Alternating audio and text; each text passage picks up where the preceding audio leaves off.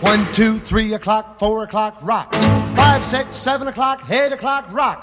Nine, ten, eleven o'clock, twelve o'clock, rock. We're gonna rock around the clock tonight. Put your glad rags on.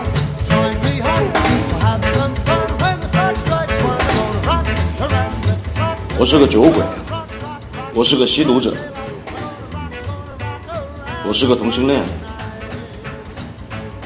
我是个天才。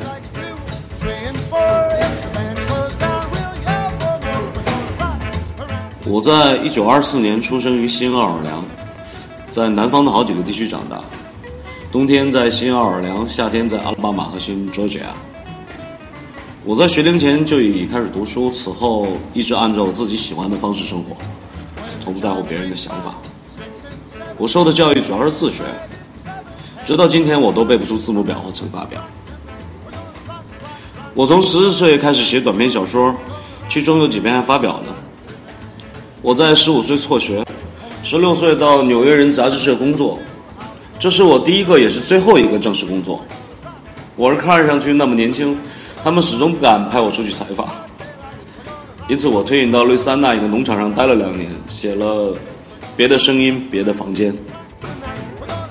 卡波特曾这样描述自己：这个同性恋加吸毒者加酒鬼加天才，就像许多天才一样，童年也颇曲折。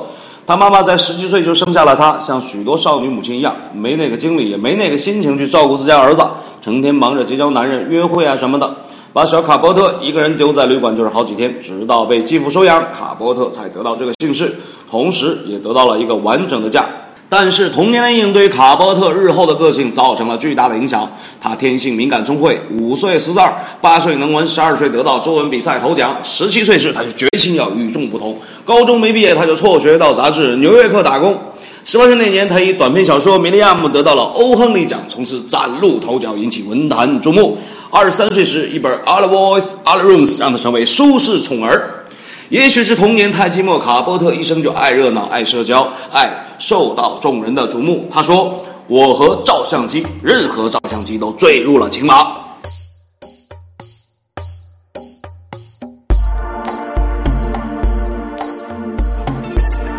他个子矮小，长着一头金发，发梢固执地落在眼睛上。他的微笑显得既匆促又阳光。他跟任何新人打交道都表现出那种爽朗的好奇和友善。他可能轻信任何事情，而且事实上似乎也不是装出来的。不过他身上有种东西让你觉得蒙骗他很难，最好不要轻易尝试。给卡波特做过专访的记者帕蒂希尔曾经这样写下他对卡波特的印象：不愿走寻常路的卡波特一直试图要写一本与众不同的小说。应用小说的创作方法与技巧来写一篇新闻报道，把纪实和虚构融为一体，也就是所谓的 non-fiction novel 非虚构小说。一九五九年，机会来了，一件发生在美国中部堪萨斯州的凶杀案引起了卡波特的强烈兴趣。这桩灭门悬案由佩里·史密斯与理查德·哈克考克在堪萨斯小镇霍尔克制造。那年十一月十五日，他俩带着猎枪与猎刀，悄悄潜入小镇附近。赫伯特·克拉克浓妆残忍地杀害了克拉特一家，就连两个孩子也没能幸免。卡波特邀请儿时伙伴女作家哈帕里同行。顺便说一下，哈巴里是小说《杀死一只知更鸟》的作者。插播，不知道为什么我总会反应成《飞越疯人院》。《飞越疯人院》是一九七五年由美国导演米洛斯·福曼所拍摄的电影，根据一九六二年肯克西同名小说改编。该片是美国电影历史上最经典的电影之一，被誉为影视表演的必修课，曾获得一九七六年第四十八届奥斯卡最佳影片、最佳男女主角、最佳导演和最佳改编剧本五项大奖。不看《疯人院》就不是一个合格的文艺兵。杀死一只知更鸟后来被改编成同名电影，由好莱坞金牌明星格里高利·派克主演，导演罗摩·莫里根已经挂了。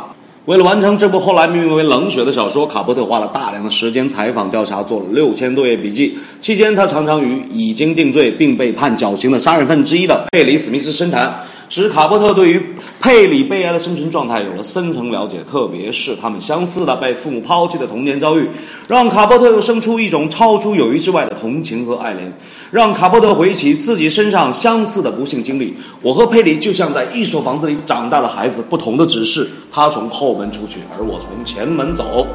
在采访的五年里，卡波特和佩里确实建立了一种极其亲密的关系。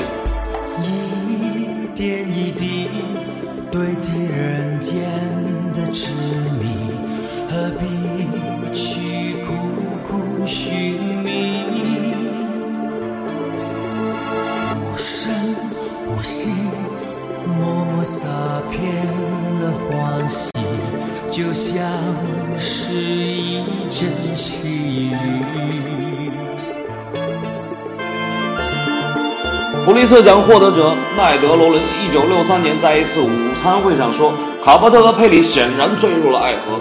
堪萨斯监狱管理员也说，卡伯特和佩里在监狱里相爱了。我不能证明这一点，但他们确实一直在一起。卡伯特甚至常常塞钱给守卫，让他走远点儿。你知道，他们两个都是同性恋。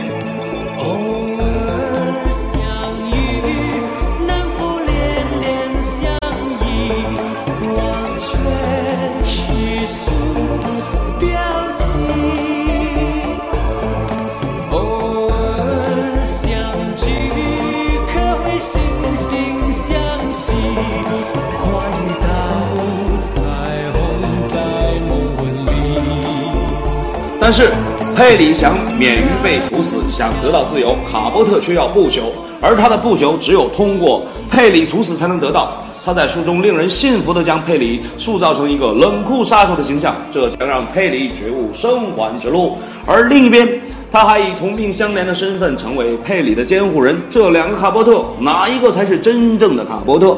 也许两个都是，区别只是佩里和他太像了，这一次他入戏太深。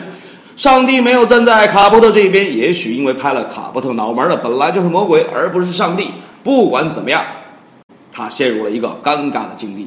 一方面，他如此自恋，以至于他无法不去爱像极了自己的佩里；一方面，他要不朽，可是这不朽却必须要以佩里的案件盖棺定论，要用佩里的死才能换来。他选择了后者。Good night,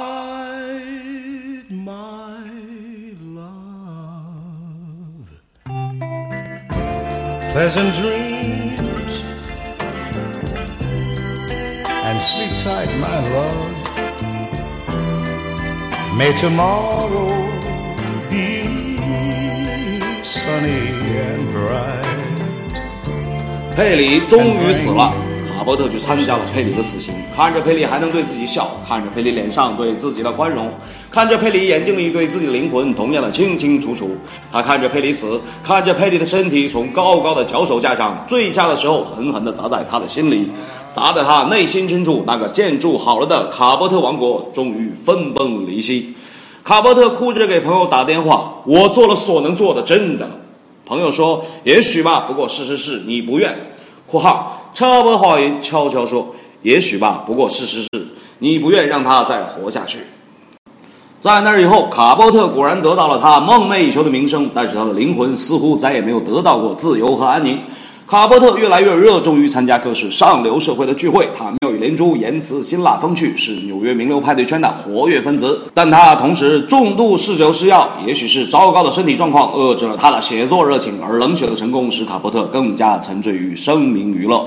举办盛大的化妆舞会，在电视上频频露脸，不停地透露自己下一步写作计划，却没有东西出来，公开承认酗酒吸毒的嗜好。卡伯特构想自己的另一部巨著是刻画上流社会的荒淫生活，但一篇暴露名人隐私的短片，不仅让评论家失望，也使他从此被纽约名流圈除名。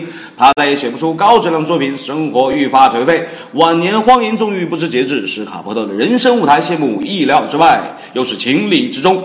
一九八四年八月二十五日晚上，卡伯特因用药过度猝死于女性友人家中，享年五十九岁。李白一说：“你不能对一个天才儿童要求过多，那不公平。即便他是一个恶棍，也是一个才华横溢的恶棍。一部绝作完全可以让他被宠爱一生。谁要是说卡波特江郎才尽，礼拜一就是一句话：你给我写个冷血看看。” In every song that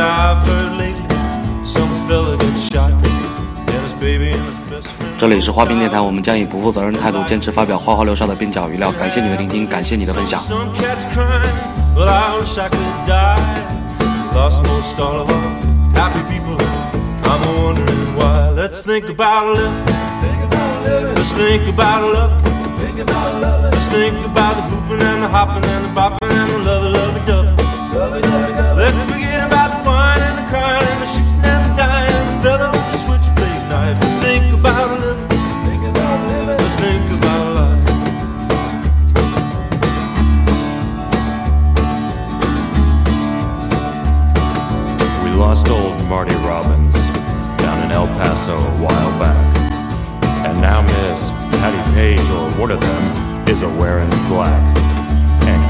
clown has Don and Phil, where they feel like they could die.